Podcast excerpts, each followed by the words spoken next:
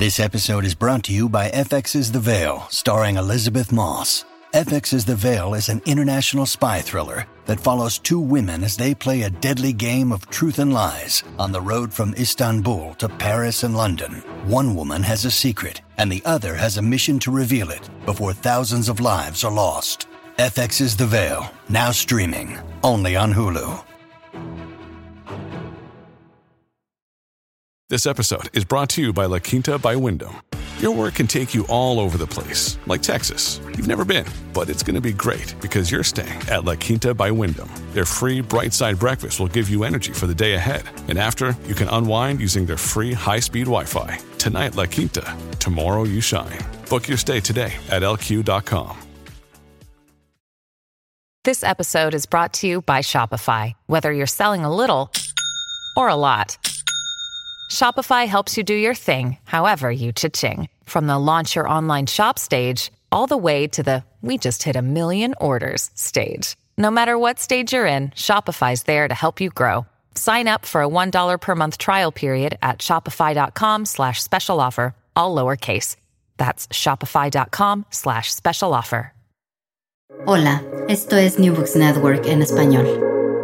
Gracias por acompañarnos en otro episodio de New Books Network en español, un podcast de The New Books Network. Soy Pamela Fuentes, anfitriona y editora de este proyecto. Hoy platicaremos con Alejandro Rodríguez Mayoral sobre el libro La vida cotidiana entre los zapatistas 1910-1920.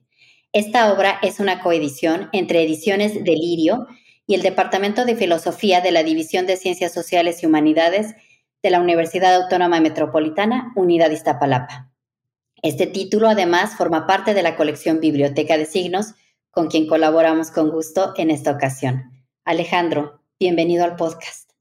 Hola Pamela, muchas gracias por la invitación. Un gusto tenerte aquí. En este espacio nos gusta comenzar conociendo a las y los autores antes de analizar el contenido del libro. Así que por favor cuéntanos un poco sobre ti y sobre tu interés en el zapatismo y la vida cotidiana.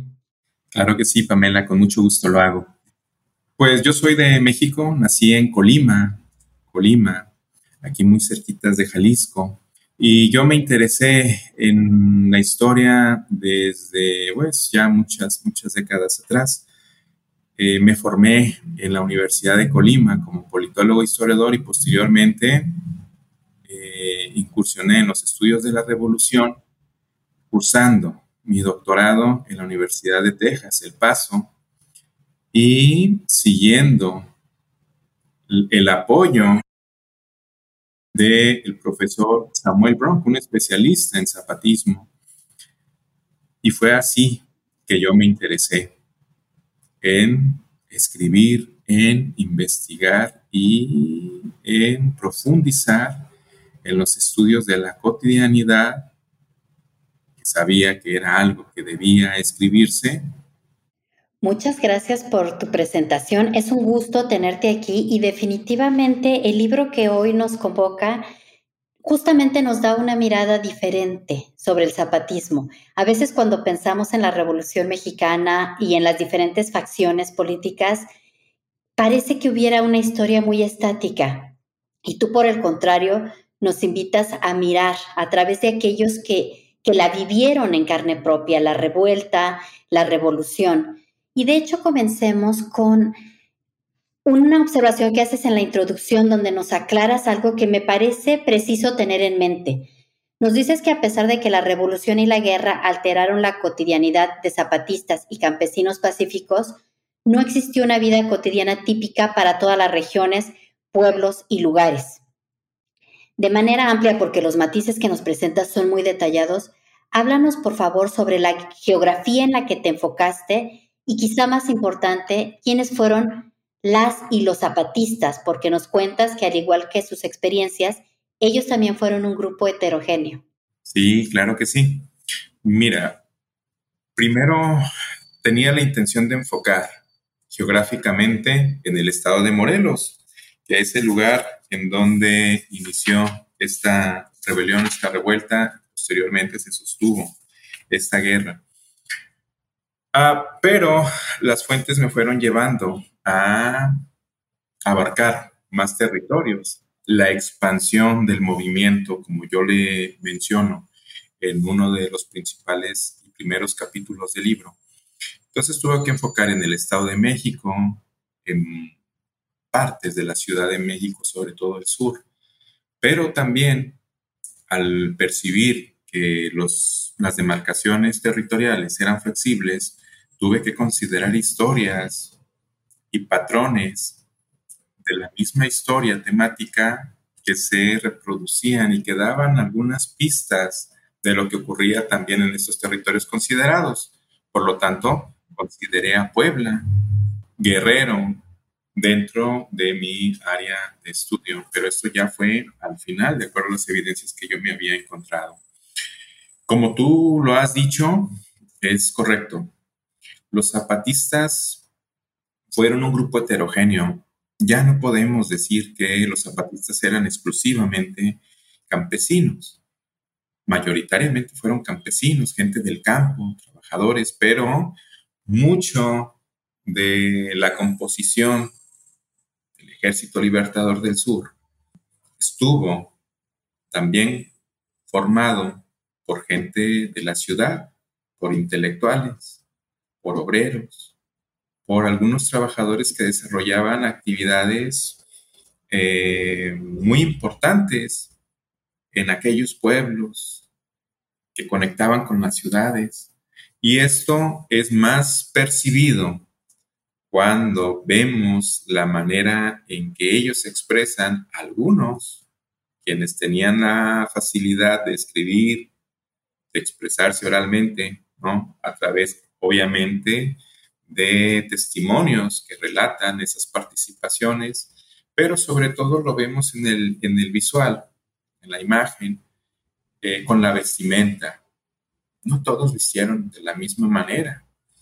Este, incluso algo que le llamaba mucho la atención a uno de los profesores en YouTube era cómo los mismos campesinos, la vestimenta de los mismos campesinos, catalogado, caracterizada básicamente por la camisa o el calzón de manta y guaraches y sombrero, no venía siendo de la misma hechura en algunos pueblos que en otros. Y aquí lo podemos apreciar en uno de los capítulos también que abordo. Entonces, todos estos patrones le dan un bagaje muy rico, cultural, diverso, en donde llega un momento en que decimos, bueno, esta no es la revolución que me contaron. Esta es una experiencia zapatista que me permite cada vez tener un criterio más amplio de todo este proceso histórico, con una visión humanista nunca pierdo de vista a la gente.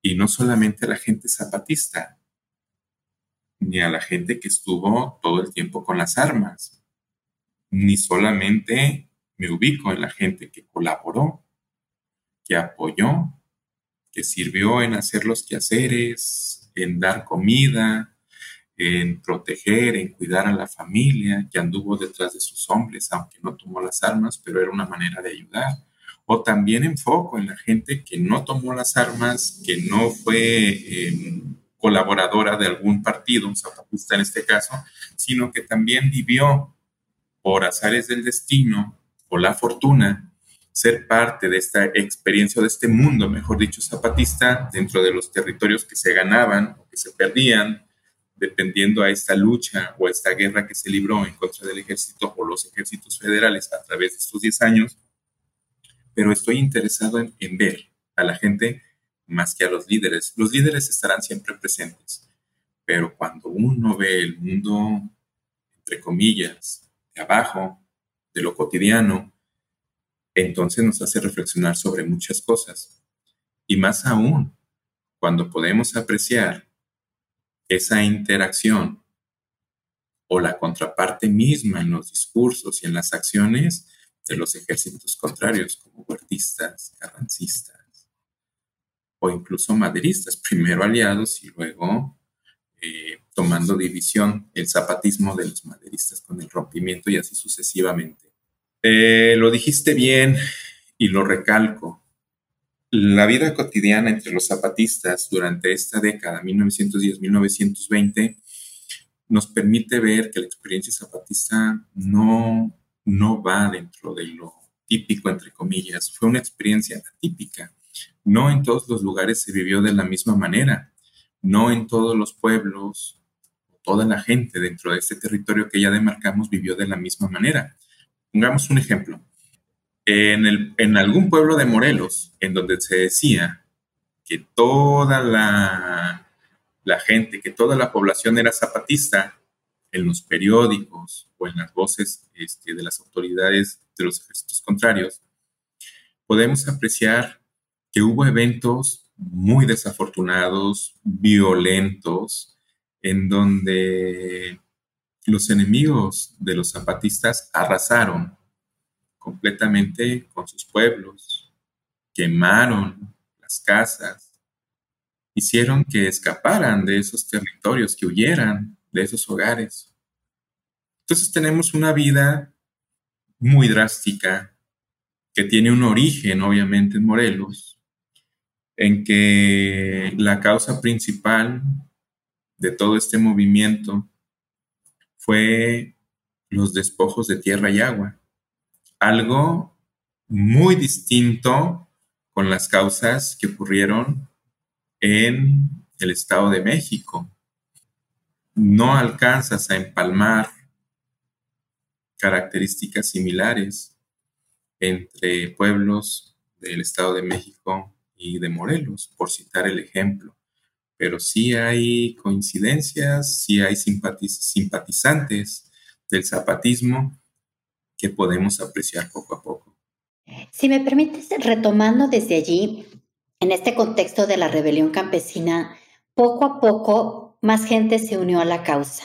Nos platicas que cada quien por razones diversas, como ya lo estás apuntando, ya sea porque alguien de la familia decidió formar parte del ejército zapatista para rebelarse en contra de los soldados federales o para luchar por el reparto de tierras, entre otras razones. ¿Nos puedes hablar más de los motivos que llevaron a los hombres de Morelos a formar parte de esta lucha? Sí, claro. Como tú lo has dicho, la causa principal fue el despojo de tierras y aguas principalmente cuando las haciendas quitan este recurso vital, cuando las autoridades del gobierno estatal en su momento no resuelven las demandas ni las peticiones de lucha porque los mismos campesinos puedan disfrutar de estos recursos. Porque parece sencillo decir, pues sí, los despojan, no les dan la oportunidad de trabajar. Pero aquí el asunto principal es que no pueden ellos, si no trabajan no pueden ellos vivir, no pueden subsistir, porque de ahí obtienen su alimento. Pero además de eso, pues imagínate, estalla el movimiento, estalla la revolución, eh, la rebelión, pero también no podemos ignorar cómo la familia, la familia es una pieza muy importante para entender el movimiento zapatista. La familia tiene que seguir en muchas ocasiones a sus hombres, al papá, al esposo, mucha situación afín, pero al mismo tiempo tampoco podemos olvidar la actuación de los gobiernos este, represores. En este caso, ya más adelante, después de romper con el maderismo y entrando al huertismo, con el gobierno de Huerta, que los zapatistas nunca, nunca aceptaron ni legitimaron. Hay, hay situaciones que aparecen como la leva, el ser tomados en sus pueblos para apoyar a un ejército contrario, que está atacando a la familia. Aquí la cuestión de sangre, de afinidad, es un, elemento bien importante que todavía es fundamental escribir, investigar, para, creo yo, poder tener un panorama y un paisaje más completo de lo que es la experiencia zapatista, la cuestión de la raza, de la etnicidad. Y tengo algunos elementos que sería un proyecto futuro. Lo menciono en este, en este instante. Pero entonces tienen que, tienen que dejar sus hogares, tienen que seguir a su familia. y tienen que intentar sobrevivir. Digo intentar sobrevivir porque ellos se lanzan a los refugios, a los campamentos, a otros lugares. Muchos de ellos ya ni regresan a sus hogares por temor a, encontrar eh, la muerte. Y pues en algún momento ellos huyen, no saben, viven toda esta experiencia de lucha y no saben realmente cuánto tiempo vaya a tomar. Creo yo que eso nos da elementos si uno trata de ser más quisquilloso o más meticuloso, uno puede encontrar respuestas bien interesantes dentro de historias no, contadas con anterioridad ni inspeccionadas, muy complicadas de indagar, como el caso de los niños. El caso de los niños ah, durante la Revolución Mexicana, tantos años que han pasado, pero afortunadamente los, documentos de primera mano, los documentos de archivo nos han permitido, incluso hasta entrevistas a, veteranos que pudieron dar su testimonio durante los años 70 y que constituye un rico tesoro producido por el INA con sus eh, especialistas, podemos encontrar tanto materiales de archivo como de, los, de entrevistas a estos veteranos, eh, algunas pistas que dan vida a la historia de los niños y de los adolescentes, que también compusieron al Ejército Libertador del Sur, al Ejército Zapatista. ¿Qué tenemos? Pues que muchos niños se fueron a la revolución porque tenían parientes zapatistas y tenían que seguirlos, o se fueron a fuerza con ellos, sus papás se lo llevaron o se fueron por su propia voluntad. Hay testimonios que te dicen, recibí una invitación de irme con los zapatistas porque por aquí pasaron, por aquí pudo haber sido el campo mientras el niño cuidaba el ganado, mientras el niño se encontraba en algún eh, paraje o haciendo alguna actividad o no haciendo nada y se iba con ellos.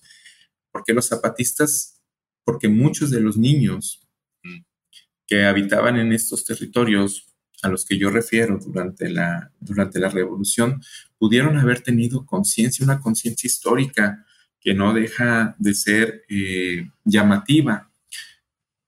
Para ellos era bien conocido el pasado español, la herencia española, pero también con esa connotación negra, entre comillas negra, en donde se resalta las injusticias en contra de los nativos, principalmente como administradores o dueños de haciendas. Y ante estas injusticias, la cuestión española todavía se refleja durante la revolución y muchos niños concibieron esta oportunidad de rebelión como la oportunidad en que ellos podían participar y tomar iniciativa para cambiar ese pasado. En otros casos hubo niños que siguieron a los revolucionarios porque ya había dentro del, imaginario popular quizás canciones, quizás eh, composiciones escritas, este, notas en periódicos, en donde ven a los revolucionarios zapatistas como héroes. El pueblo está ávido de héroes, de seguir algunos personajes que se admiran y que luchan por el pueblo y ellos, los niños, llegan a asumir estos papeles eh, reivindicadores. Y así y otras más causas pueden encontrar en este libro que les estoy proporcionando dentro de la vida de los niños. No, imagínate, algo que uno no, no le cae este, el 20 o puede pensar si no encuentra un testimonio, como te dice alguno de ellos. Fíjate, bien, bien interesante esto. No, pues yo me fui con, yo me fui con los eh, zapatistas o alguien dijo que se vio con los zapatistas porque no quería estar sufriendo en casa, ni maltratos, ni regaños, o, o algún otro caso contrario se va a la revolución porque le contaron que ahí iba a haber diversión, que iba a haber juegos, que iba a encontrar otro ambiente que lo iba a hacer sentir más, grande. Entonces, es estar jugando con todas estas dinámicas, con todo este pensamiento, con todo este imaginario, porque muchos de ellos no sabían ni qué era la revolución. De hecho, muchos adultos nunca supieron qué era eh, en algún momento el plan de Ayala. Entonces, imagínate, estamos viendo un proceso en donde sí se busca justicia, sí se lucha por el pueblo, sí se lucha por la causa campesina, por la restitución de las tierras, pero también del agua para poder sobrevivir, pero también se ignora, se ignoran muchas cosas. Sí, de hecho, hay muchas partes muy conmovedoras en, tu libro, muy conmovedoras también en el sentido de, de que a veces la guerra la vemos tan distante dependiendo del contexto en el que estemos y pensar en la Revolución Mexicana parece tan lejano como de monografía de la escuela o página de Wikipedia y entrar a todos estos matices y a todas estas vivencias le da de verdad una riqueza muy particular y me parece que esa es una de las muchas virtudes que tu libro tiene. Y al hablar de estos episodios dolorosos, es inevitable abordar el capítulo en el que nos hablas con la guerra viene la escasez e incluso la miseria, que como bien señalas en una frase contundente, la miseria golpeó de muerte a los pobres. En la página de tu libro leemos sobre la escasez de dinero, alimentos o ropa. No solo quienes estaban en los ejércitos, sino también sus familias y pacíficos se enfrentaron a las hambrunas. ¿Cuál fue el impacto de la escasez de alimentos? Fíjate que este capítulo y además de llamarme la atención a mí, porque yo no me lo esperaba. Jamás, jamás esperé escribir eh, un capítulo con este tema, bajo esta temática, ni pensé encontrar tanto, tantos documentos que me hablaran del mismo. Yo fui el primer eh, sorprendido. Sí, es, es consciente, si hay guerra va a haber necesidad, pero quedé más sorprendido porque dentro de la historia dentro de la historiografía, de todo lo que se ha escrito sobre zapatismo, sobre la historia de la revolución dentro de los zapatistas, e incluso me puedo atrever la misma revolución en otros ámbitos, muy pocas veces se habla sobre la escasez, sobre los alimentos, sobre la necesidad de ropa. Y esto ha sorprendido a muchos especialistas, no solamente historiadores, sino también este, antropólogos que me han remarcado una y otra vez Em, este, este punto. Yo considero que em, esta experiencia que estamos contando nos permite sostener que la revolución y las guerras mismas nunca favorecen a nadie. Siempre la revolución, en la revolución todos perdieron, ricos y pobres. A los que tienen se les quita a los que tenían propiedades llegaron un momento en donde venía un ejército federal, un ejército de soldados que llegaban y les pedían para comer, les pedían pastura, les pedían dinero para sostener y, seguir la causa. Por el otro lado, vemos a un grupo improvisado, los zapatistas, a pesar de que llegaron a tener gente preparada en las armas, fueron, debo decirlo, un ejército improvisado en la cuestión de la guerra y que poco a poco fue aprendiendo. También tenían que ir recorriendo pueblos y llegando a lugares, haciendas o casas, en donde también tenían que hacer petición. Entonces vemos en un momento en que la gente tiene que colaborar por las buenas hacia un, hacia un bando, por las buenas hacia el otro, para no tener repercusiones. ¿De qué repercusiones estamos hablando? Que te puedan lesionar, que te pudieran este, asesinar o que te pudieran quemar toda la pastura o, no sé, tomar alguna sanción en contra de quienes no apoyaran la causa. Quienes estuvieron adentro de la revolución, quienes vivieron la revolución, quienes sufrieron los balazos, quienes anduvieron caminando grandes distancias, quienes vivieron en la intemperie, quienes buscaron refugio en alguna cueva, en algún medio natural, siempre escondiéndose de que fueran eh, eh, vistos. Podremos eh, comprenderlos como aquellos que llega un momento en que la comida se les acaba, porque no tienen un terreno en donde sembrar, porque están lejos del caserío, de los pueblos, y que lo único que pueden obtener es del medio natural, raíces, frutos, en las mejores circunstancias. Yo recuerdo un testimonio que además de carecer de agua, de alimentos, perdón, también carecían de agua y en más de una ocasión llegaron a beber los orines de los caballos o buscar agua, pues en donde ellos podían inferir de acuerdo a, lo que ellos eh, pudieran encontrar, lo que la imaginación les pudiera, les pudiera dar. Era una vida de sobrevivencia, no solamente en contra del armamento y de la estrategia militar adversa, sino, sino también de la misma, la misma naturaleza de algo que no se ha comprendido todavía, creo yo, mucho. Porque además de ofrecer o no alimentos, también tenemos que encontrar que parte de la naturaleza o de la biología misma se encuentran las enfermedades. Entonces imagínate a alguien que tuviera alguna enfermedad, que también hubo epidemias durante la década revolucionaria, alguien remontado, alguien con fríos, como le llamaban por ahí, este, que no es otra cosa más que los males del aire dentro de la cosmovisión o dentro de las creencias de los pueblos. Este, era también, era también esta necesidad de enfrentar todo esto desconocido.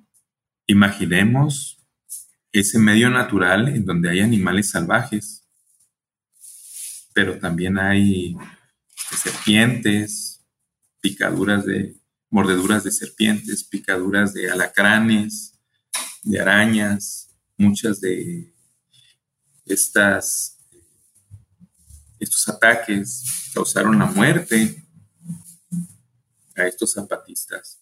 Entonces, a través de este paisaje, de este panorama, podemos comprender eh, cómo ellos sufrieron. Basta con pensar actualmente, 2022, ¿qué pasaría o hasta cuánto tiempo tenemos sin, sin, sin comer o sin comer ¿Cuánto, cuánto aguantamos nosotros sin comer? o comiendo muy poco, muy pocas porciones y muy pocas cantidades de agua. Porciones de comida, de elementos y porciones de agua. ¿Qué es lo que pudiéramos comer? Acostumbrados a una dieta muy diferente a la que se vivió en la época de la revolución, donde ahora lo que más hay son calorías y bueno, eso ya sin entrar de lleno qué, qué son los alimentos que nos benefician o no. Pero en la época de la revolución todavía eso que tienen en su favor, eran cosas más saludables de lo que ahora tenemos en la actualidad. Eso en la cuestión de los alimentos. Veamos o comprendamos este paisaje que les he proporcionado ahora en función a la ropa. Si la gente se remontaba, si la gente se iba a los campamentos, si la gente se fue para no regresar, muchos de ellos a sus hogares, pues en el mayor de los casos fueron los avances. Los avances eran robos. Avances se le llama a la estrategia que tenían zapatistas de pasar por los pueblos y eran robos, pero no robos en beneficio personal, sino eran despojos a esos habitantes de los pueblos o caseríos para beneficio de la causa, de la causa de un pueblo que está en lucha. No es una causa de beneficio propio, como pudiéramos entrar a la teoría que nos eh, proporcionó Eric J. Hobsbawm, el historiador inglés. Toda la teoría del bandidaje y del bandidaje social son cosas muy, muy diferentes. Por eso mi necesidad también de escribir un apartado dentro de este capítulo en donde remarcar la diferencia entre los que roban beneficio propio y los que toman algunas cosas para beneficio de la causa. Hay que sostener la causa y la familia es importante. Un zapatista que llegara a avanzar a alguna casa tenía que tomar dinero, prendas, prendas no solamente para él, sino también ropa que pudiera utilizar su esposa, su hija, sus niños, en general la familia zapatista. Es esto que me gustaría mucho, mucho. Sí, de hecho, em, me gusta que estás haciendo el énfasis porque hay varias partes impactantes en tu libro, muchas, y una de ellas que se me quedó en mente fue cuando nos platicabas que a veces se hacían de la ropa de los soldados muertos, porque era una necesidad, o sea, no era solo la escasez de alimentos, sino la escasez de, telas, imagino, y de tener acceso a la ropa. Y además esto me lleva a pensar en el, eh, en el paisaje que nos cuentas, en estar en la intemperie, a la merced de los elementos, eso resulta también muy, muy impactante. Definitivamente, Pamela. Mira, eh, me viene a la mente, a propósito de lo que me estás comentando, algunas imágenes, algunas historias muy eh, radicales, este, descabelladas o, terribles, eh, que los lectores pueden encontrar aquí, porque el libro está nutrido de historias de todo tipo. Y mucha gente me ha contactado me ha escrito correos electrónicos incluso, o me ha llamado por teléfono a los más conocidos y me han relatado cuán, sorprendente eh, han sido muchas de estas historias y eso me ha dejado un grato sabor de boca y una satisfacción amplia de que todo el trabajo ha valido la pena. Para un historiador es muy importante tener este sentimiento y este contacto y esta retroalimentación. Mira, me viene a la mente algunos casos. Hay un testimonio que dejaba ver que en el cerro, en el cerro andaban los zapatistas y que en alguna ocasión habían visto a las mujeres que solamente traían eh, eh, faldas, ¿no?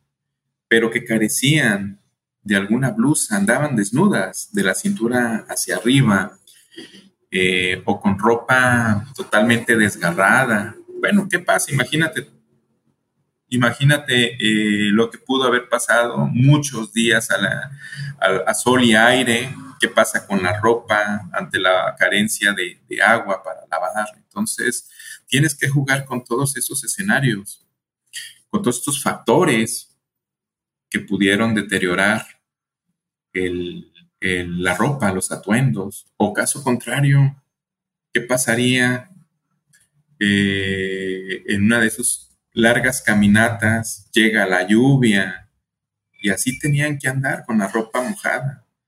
Algún zapatista decía, pues caminábamos largas, largas jornadas a caballo y traíamos la ropa pegada al cuerpo tras la lluvia, la tierra, y otros, otros, otros eh, factores más también eh, no dejan de ser un factor para esta composición en la ropa, en el deterioro. Ah, efectivamente, lo dijiste bien y qué bueno que lo mencionaste sobre mm, cómo los zapatistas también se hacían de la ropa o de las prendas de los enemigos. Pero te quiero contar una cosa a ti y también a la audiencia. Parte de esto era una desconfianza. Se los ponían porque ya no había definitivamente más o porque ya no tenían que ponerse. Ahora sí, el muerto muchas veces les quedaba grande. Como dicen, eh, eh, como hay una expresión popular aquí en México, eh, se ponían lo que había y trataban de ajustarlo a sus cuerpos. A lo mejor eran ropas de talla más grande, a eso me refiero. O eran de talla menor. Pero en el caso de tomar la ropa de los ejércitos contrarios, hay que tener presente todas esas creencias y esos pensamientos, esa manera de concebir eh, el mundo. En este caso, zapatistas, dentro de esa riqueza y diversidad de pensamientos que ya hicimos alusión en un inicio. Pero hay testimonios y nos relatan que habría que pensársela más de una vez si alguien tomaba las prendas del enemigo y se las ponía. Porque a jurar por algunos soldados zapatistas decían que quien usaba alguna prenda militar contraria eran los primeros que caían en días venideros durante la guerra. ¿Por qué? Porque esa ropa aseguraban, y entre comillas, estaba salada. Salada quiere decir en este sentido que eran prendas portadas por gente que estaba actuando de manera injusta, a pesar de seguir órdenes militares de los ejércitos federales, del ejército huertista o del ejército que estaba en contra de los zapatistas, la causa justa eran los zapatistas. ¿Por qué? Porque ellos luchaban por tierras, por aguas que se les había quitado, por familias enteras que habían sido desaparecidas, que habían sido asesinadas. Ya. Entonces están matando gente inocente. Al, portar ropa eh, salada, entre comillas, salada, o de mala suerte, estás portando y estás obteniendo toda esa energía o esa vibra de gente que está matando gente inocente. Por lo tanto, te llevas. También encontramos dentro de ese mismo pensamiento gente que decía, pues sí, son días festivos, muy vinculados a la religión, por lo tanto esos días no se pelea, hay que guardarlos. Pero también te encuentras dentro de los mismos zapatistas que decían, no, pues ese día es cuando más, más fuerte les vamos a dar a los contrarios. ¿Por qué? Porque vamos en el nombre de la Virgen de Guadalupe o a través de este u otro santo. La religiosidad siempre va a estar inmersa dentro de la justificación de la guerra, Pamela. Es algo de lo que te quisiera comentar a propósito. Sí, y bueno, moviéndonos un poco de tema y relacionado también con lo que nos dices, porque al final todos los temas que nos cuentas van intercalados el uno con el otro. Dedicas buena parte de tu análisis a hablar sobre las mujeres y es además otro de los temas que a mí me dolía mucho leer en el libro, porque es esta vulnerabilidad a la violencia, a la violencia sexual, vivir con este terror, niñas, adolescentes, mujeres adultas, en fin, eso es algo que abordas en el texto y queda muy clara la idea del, del terror. Quisiera, sin embargo, para esta entrevista, que nos hablaras de qué manera participaron en la lucha armada. Las mujeres participaron constantemente de muchas maneras y es impensable encontrar sentido a la fortaleza zapatista sin la participación de ellas. Las mujeres siempre van a estar presentes y de lado para quienes eh, siguieron a sus hombres porque tampoco tenemos que perder de vista este sistema patriarcal. Los apoyaron en su momento o en muchos casos quedándose desde casa, porque hay que decirlo, no todas las familias, los miembros de la familia o las mujeres siguieron a sus hombres.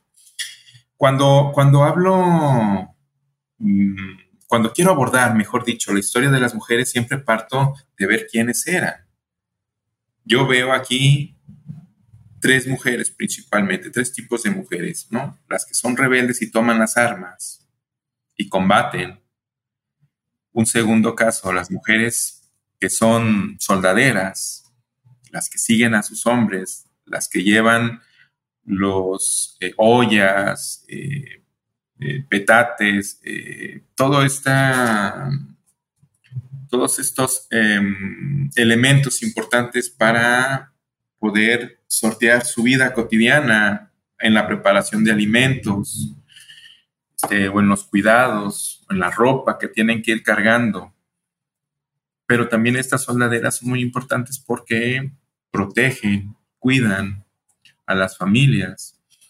Y un tercer grupo que son las pacíficas, gente que pudo o no haber tenido alguna conexión con los zapatistas o que les tocó vivir dentro de este mundo zapatista sin tomar partido. Debo aclarar que a pesar de haber marcado estas categorías, tenemos que comprender estos, estas categorías también como eh, divisiones que no son rígidas, al contrario, son flexibles porque en muchas ocasiones, dependiendo de la situación, las situaciones, los acontecimientos o el mismo proceso histórico, algunas mujeres brincaron de una categoría a otra y luego regresaron o incluso pudieron haber estado las tres en caso de haber mm, eh, desaparecido del territorio. No sé, es cuestión de interpretar la historia. Para quienes estuvieron de cerca en la vida zapatista, en la lucha zapatista, tenemos que pensar que, que sí, en efecto, las mujeres siguieron haciendo eh, sus actividades como antes, de 1910, como antes de que comenzara la revolución, y se desempeñaron eh, eh, siguiendo sus actividades en el hogar, en el lugar privado, en el ámbito privado, cuidando a los niños, trabajando no solamente en la preparación de alimentos, también en actividades que los hombres llegaron a hacer y que se ausentaron, pero que ellos lo retomaron, como en la siembra, como en el cuidado del ganado. Obviamente quienes se fueron y lo siguieron en su andar en su lucha. También, además de cuidar a la familia que llevaban con ellos o tratar de preparar alimentos o ir a los pueblos y encontrar alimentos, pedir a las casas alimentos para llevar a los refugios o a donde ellos estuvieran, que también fue tan importante. Muchas de las mujeres se tuvieron que desempeñar en actividades como espionaje, como mujeres que debían encontrar, además de alimento, em, pertrechos de guerra, balas, municiones que también tenían que llevar. Eso lo podemos establecer. Y también obviamente las mujeres, porque había mujeres, este, hubo mujeres que sí no tenían miedo a los balazos y que la personalidad y la esencia las hacía ir más allá de lo que las líneas del patriarcado les establecían. El patriarcado jamás estuvo en riesgo ni tampoco fue un ataque de las mujeres hacia este sistema. Al contrario, el patriarcado se reforzó ¿Por qué? Por las actitudes que muchas de las mujeres que asumieron dentro del rango de rebeldes, dentro de la categoría de rebeldes, este, eh, dieron al mismo sistema. ¿Cómo está eso? Pues muchas de las mujeres que usaron, eh, que pelearon, que usaron las armas, llegaron a vestir como hombres, se comportaron de una manera eh, con actitudes más masculinas. Tenemos ahí muchos casos eh, de mujeres que tomaron, que tomaron las armas y que incluso anduvieron montadas a caballo. Los caballos eran básicamente usados por los hombres. Si ustedes se fijan, a propósito de estar comentando esto, eh, la portada de mi libro, eh, ustedes podrán apreciar cómo una mujer lleva la canasta de los alimentos. Bueno, de hecho son por lo menos dos mujeres que van en, fila, una muy distante de otra, pero van a un lado de eh, los zapatistas que van montados a caballo. Aquí se puede ver muy claramente que ninguna mujer va a caballo, las mujeres van caminando. Este, y es parte también de comprender toda esta este mundo, de tener una interpretación de cómo fue la lucha. Y también las mujeres, en la última categoría de pacíficas, las mujeres que vivían en tal o cual pueblo, las mujeres que sabían que ahí llegaban los zapatistas porque entraban a caballo gritando viva Zapata o pidiendo apoyo, pues tenían que colaborar, tenían que darles alimento, tenían que ofrecerles ayuda a los zapatistas. Esto es lo que me gustaría comentar a propósito de las mujeres. Pamela. Alejandro, bueno, se nos quedan muchísimas anécdotas en el tintero. Yo solo quiero invitar a quienes nos escuchan a que lean tu libro porque es una obra que habla de historia de las emociones, del duelo, del dolor de la guerra, de vergüenza, de lealtad, pero también habla de cartas de amor, de estrategias militares, de corridos, de música, de tiempo libre, en fin, los temas son muchísimos.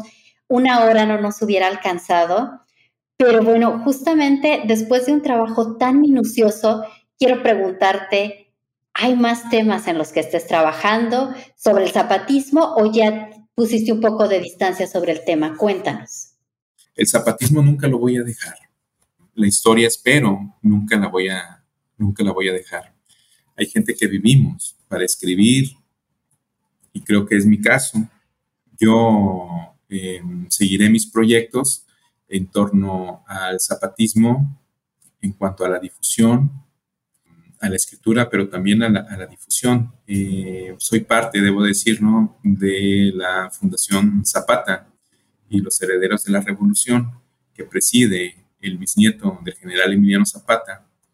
Eh, su nombre es eh, licenciado Edgar Castro Zapata, quien por cierto también recibió una distinción de grado de doctor por una universidad, eh, un doctorado honoris causa, eh, lo cual es interesante porque hay muy pocos este, historiadores que se interesan por escribir la historia de su familia o de algún antecesor que trascendió.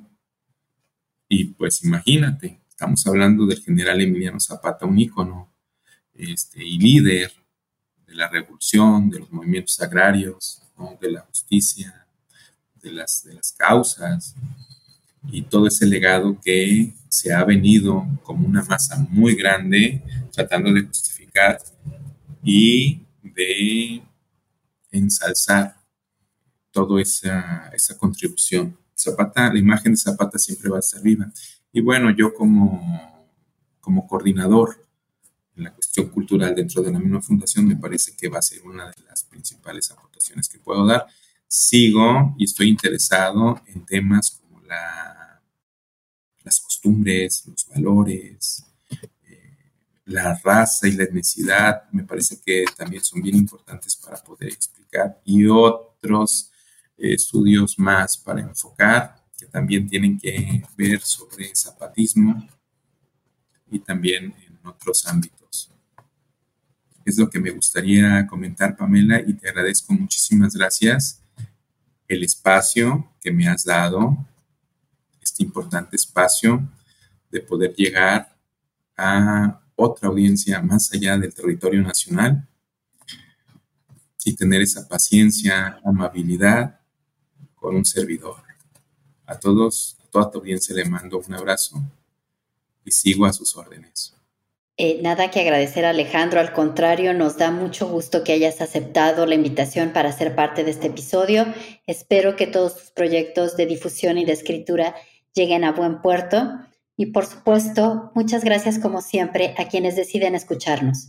En esta ocasión, la conversación para New Books Network en español versó sobre el libro La vida cotidiana entre los zapatistas 1910-1920 escrito por nuestro invitado Alejandro Rodríguez Mayoral. Mi nombre es Pamela Fuentes. Hasta la próxima. Gracias por escuchar New Books Network en español.